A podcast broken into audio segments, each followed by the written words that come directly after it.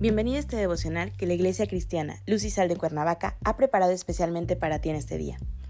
Te animo a que prepares tu corazón y dispongas todo lo necesario para escuchar la palabra que nuestro Dios ha preparado especialmente para ti el día de hoy.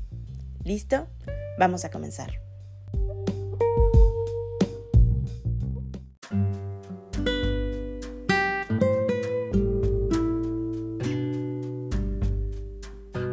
Hola, ¿qué tal? Es un gusto saludarte el día de hoy. Bienvenido, bienvenida. Recuerda que estamos en nuestra serie devocional Humildad, que la Iglesia Cristiana Lucisal de Cuernavaca ha preparado especialmente para ti el día de hoy. Nuestro tema de hoy es El altivo. Hoy te voy a pedir que tomes tu Biblia y me acompañes al libro de Proverbios capítulo 29, versículo 23. La palabra de Dios dice, La soberbia del hombre le abate pero al humilde de espíritu sustenta la honra. La soberbia, sinónimo de orgullo, es considerado un grave pecado, que de hecho es la fuente principal que lleva al hombre a cometer otros tantos pecados. Y es un ardiente deseo de ser considerado más importante que otros en cualquier área de la vida. Además, no está dispuesto a dar crédito a otras personas como superiores a él. La soberbia mira por encima del hombro y con menosprecio hacia los demás. La soberbia, lejos de ser una fortaleza para el hombre, es una debilidad que impide el acercamiento del hombre con Dios. El hombre soberbio está muy lejos de encontrar gozo en su vida, sino que más bien sufre en ella.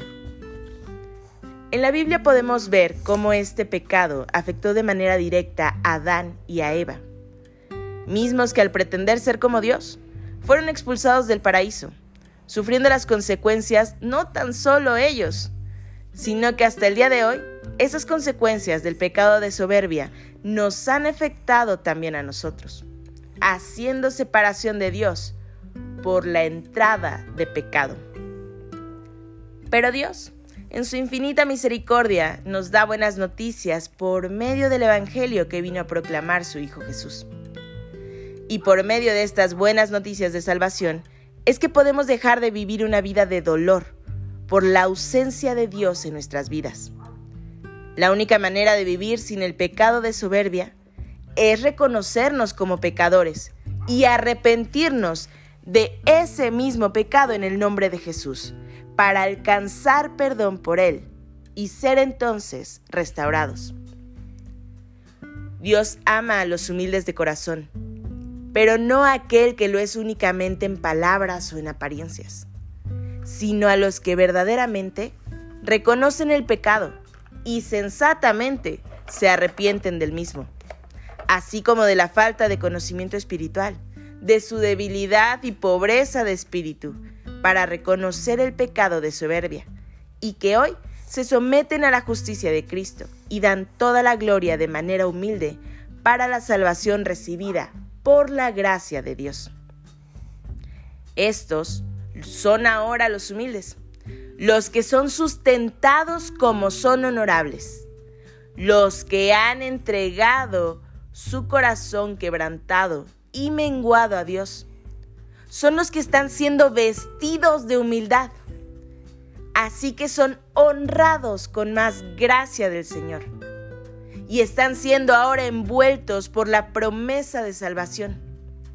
Son honrados con la presencia espiritual de Dios y con ello la comunión y relación íntima con Él, que mora en los corazones de los antes soberbios, ahora quebrantados y con un espíritu humilde. Estos de los que te hablo son los mansos y humildes, que nuestro Dios ha llamado para perdón de pecados y para transformación de sus vidas.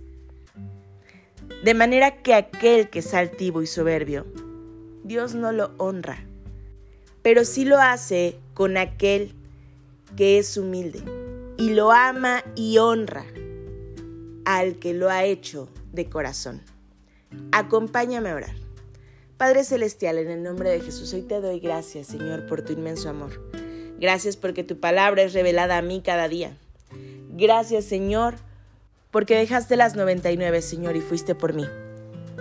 Porque pones especial atención, Señor, en tu Hijo amado. Padre, entrego este día en tus manos y pido que tu presencia nos acompañe en todo momento, que nos llenes de tu gracia, de tu sabiduría y de tu perdón. En Cristo Jesús oramos. Amén. Amén.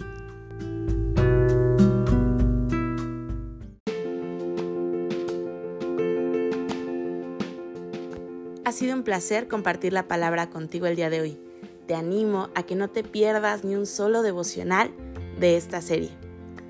Te espero aquí el día de mañana. Y recuerda, conecta con Dios.